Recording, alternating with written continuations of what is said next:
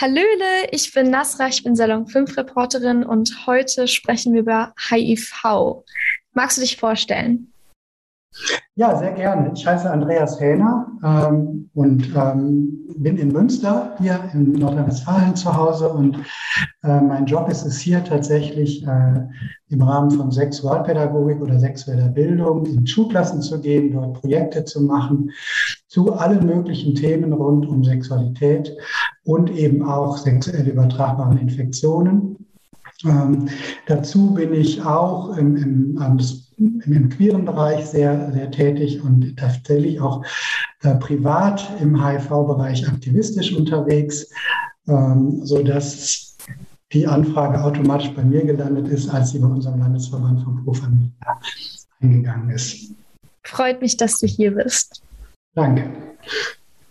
Zuerst, ähm, wie ist die Verbreitung von HIV unter jungen Menschen denn?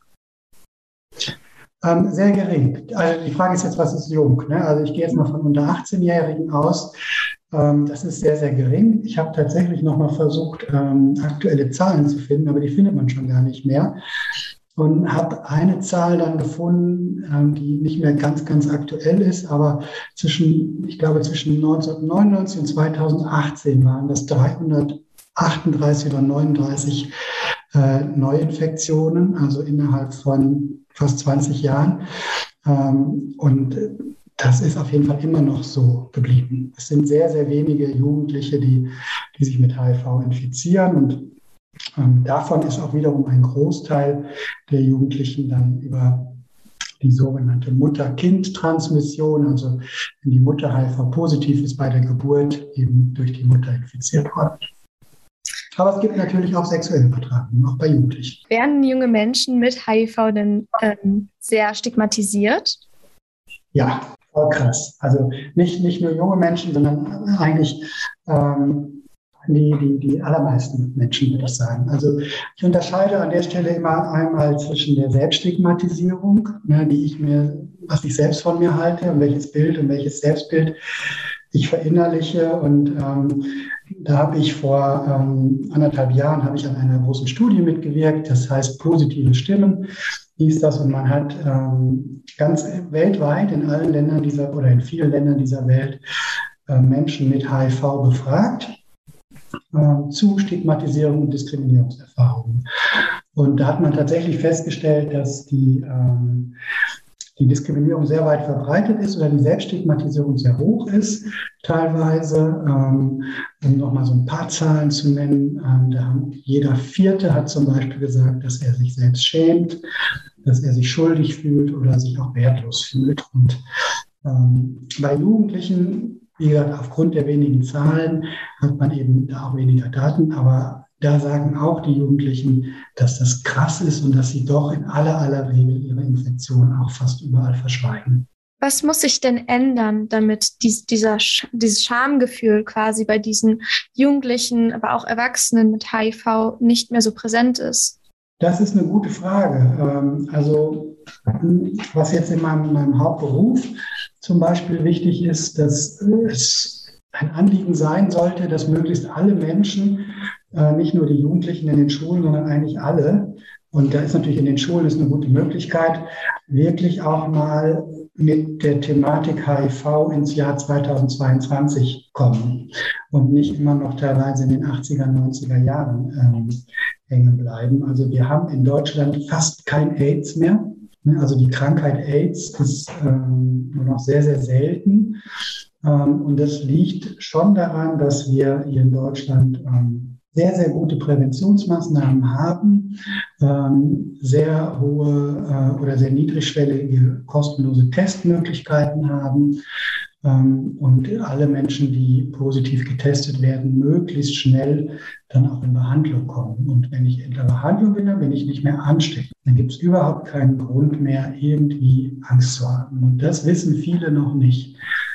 Ähm, und oftmals erlebe ich das so, dass in Schulen immer noch HIV gleich AIDS gleich Tod gepredigt wird, aber das ist absolut kein Bild, was für Europa oder für Deutschland gilt. Die Krankheit AIDS, aber auch ähm, generell HIV-positiv zu sein, wirkt irgendwie, es wird so immer noch suggeriert, dass das eine queere Krankheit ist, dass das eine Krankheit ist, also AIDS eine Krankheit ist, die nur schwule Männer haben können und wird eigentlich gar nicht in den Medien bei zum Beispiel Heteropaaren quasi äh, gezeigt. Betrifft HIV nur queere Menschen? Nein, auf gar keinen Fall. Ähm, da muss man sowieso unterscheiden. Also wenn wir hier in Deutschland oder auch in oder Westeuropa äh, gucken, dann dürfen wir das nicht vergleichen mit, mit Afrika, mit Asien oder, oder auch mit, mit Osteuropa oder Russland. Ähm, hier in Deutschland ist es schon so grob. Da habe ich jetzt nicht nochmal ganz genau nachgeguckt, aber ganz grob ist es so, dass etwa 75 Prozent der ähm, Menschen, die mit HIV leben, ähm, Männer sind mhm. und ungefähr ein Viertel, etwas mehr als ein Viertel sind Frauen. Und von den 75 Prozent, ungefähr 75 Prozent Männern, sind wiederum ungefähr drei Viertel äh, Männer, die Sex mit Männern haben. Also es ist schon tatsächlich so, dass es zu einem großen Teil ne, oder auch Hauptteil schon Männer sind, also vor allem Männer, die Sex mit Männern haben. Lesbische Frauen oder so sind eher ähm, nur ganz selten dabei.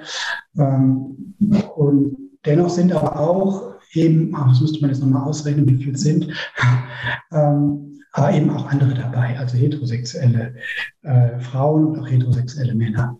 Mhm. Wobei man auch wieder gucken muss, wir haben ja insgesamt in Deutschland nur 0,1 Prozent der Bevölkerung, etwas mehr sind infiziert. Ähm, also etwas mehr als ungefähr 91.000, 92.000 Menschen in Deutschland. Und was kann ich tun, wenn ich Angst habe, mich infiziert zu haben? Ruhig bleiben. Ruhig bleiben, weil ähm, als Jugendlicher ist es ja, ich habe das eben schon gesagt, ähm, wenn ich jetzt, wenn ich jetzt um sexuelle, es geht um sexuelle Übertragung, ne, das ist ja der Hauptweg, alles andere kann man ja fast ignorieren. So, und es ist eben für Jugendliche extremst unwahrscheinlich, auf genau einen von diesen 338 Jugendlichen zu treffen, die HIV-positiv sind. So. Also, ne, also sich als Jugendlicher zu infizieren, es sei denn, ich habe eben Sex mit, mit Erwachsenen ähm, oder auch mit, mit älteren Erwachsenen sogar, dann ist es schon ein bisschen höher. Und wenn ich dann noch, noch schwul bin oder Sex mit Männern habe, eben noch mal höher. Ansonsten immer mal bewahren, auf jeden Fall. Wenn ich aber tatsächlich so ein Risiko habe, ähm, und zwar ein reelles Risiko habe. Also mir sagt wirklich jemand nach einem Sexualkontakt, dass er positiv ist. Ähm, und wenn er mir dann auch noch sagt, dass er gar keine Medikamente nimmt, dann besteht ja ein Risiko, dann kann ich mich natürlich testen lassen. Es wird auch empfohlen, also für, für Menschen, die, die viel Sex haben mit, mit wechselnden PartnerInnen, ähm, die sollten sich ruhig regelmäßig testen lassen, weil jede Infektion, die früh erkannt wird, wird früh behandelt und sorgt dafür, dass eben der Mensch nicht mehr ansteckend ist. Also das ist die einzige Möglichkeit, sich testen zu lassen. Dann. Und wie kann ich mich äh, Familie oder Freunden öffnen, falls das der Fall sein sollte? Vorhin wurde ja schon erwähnt, dass es ähm, sehr mit Scham behaftet ist. Ja, das ist äh, eine, eine, gute Frage. ähm, in der Umfrage, von der ich eben gesprochen habe, da haben tatsächlich fast 80 Prozent ähm, der, der Beteiligten, also 79 Prozent der Beteiligten haben gesagt, jemandem zu sagen, dass ich HIV-positiv, das ist riskant. Ja? Oder auch, ähm, ich passe ganz genau auf, wem ich erzähle, dass ich HIV-positiv bin. Das haben 87 Prozent der Menschen gesagt. Ähm, und auch 73 Prozent haben gesagt, äh, in, in, vielen Bereichen meines Lebens weiß kein Mensch, dass ich HIV-positiv bin. Also viele verschweigen das tatsächlich.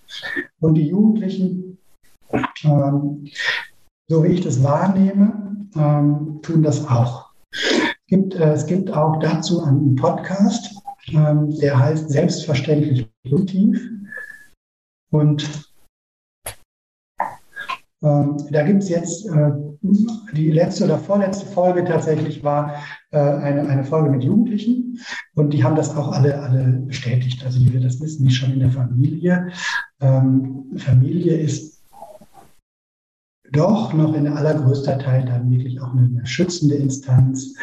Ähm, bei den allermeisten, also das müsste man im Einzelfall noch mal gucken. Also es ist immer ratsam, sich dann auch Beratung zu holen, ähm, wenn man Angst hat, also wirklich nochmal mit Fachleuten zu sprechen, die die Erfahrung kennen und dann wirklich im Einzelfall zu gucken, wie kann man jetzt vorgehen, was sage ich oder was nicht. Es gibt so ein Buddy-Projekt auch, da bin ich auch äh, drin beteiligt, wo eben ähm, Menschen mit HIV, andere Menschen mit HIV, die sich gerade infiziert haben, begleiten bei den ersten Schritten und gucken, was ist jetzt notwendig. Sie müssen auffangen, sie bisschen stützen, sie zum Arzt bringen oder also was, was da ist. Ähm, und da muss man wirklich im Einzelfall gucken. Also ich möchte nicht sagen, outet euch überall und dann geht es in die Hose. Und genauso würde ich auch niemand sagen, du musst es auf jeden Fall verschweigen, weil das versteht keiner. Das ist sehr individuell. Aber es braucht eben auch ein bisschen Zeit. Kann man als HIV-positive Person immer noch Sex haben, ohne dass man eine andere Person infiziert? Ähm, ich sage erstmal ja, Komma, wenn. Jetzt kommt die Bedingung dazu. Ne? Also ähm, wir haben in Deutschland also die, die, die ähm, Weltgesundheitsorganisation hat eine, eine Kampagne oder ein, ein Motto ausgelobt, das heißt 90, 90, 90. Und das bedeutet, dass weltweit 90 Prozent aller Menschen, die HIV, mit HIV leben, das auch wissen. Mhm. Also irgendwie das ne, getestet haben und das auch wissen. Von diesen 90 Prozent sollen wiederum 90 Prozent äh, in medizinischer Behandlung sein. Und von diesen 90 Prozent, die mit medizinischer Handlung sein, sollen wiederum 90 Prozent so gut in der Behandlung sein, dass sie nicht mehr ansteckend sind.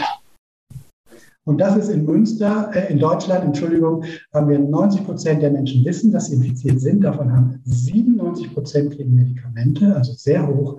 Und davon sind 96 Prozent unter der sogenannten Nachweisgrenze, das heißt nicht mehr infektiös.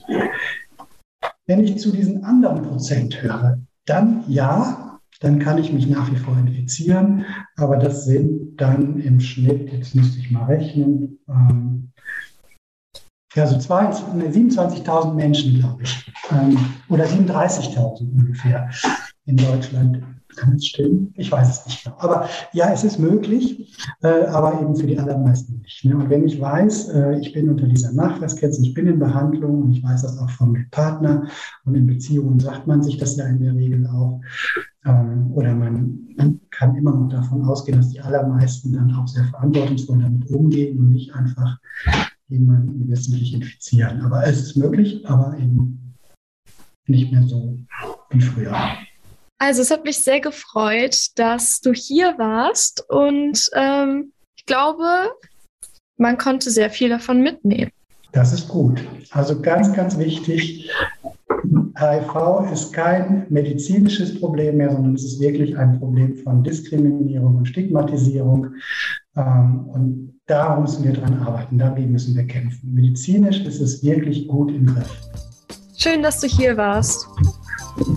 Alles klar. Tschüss. Tschüss.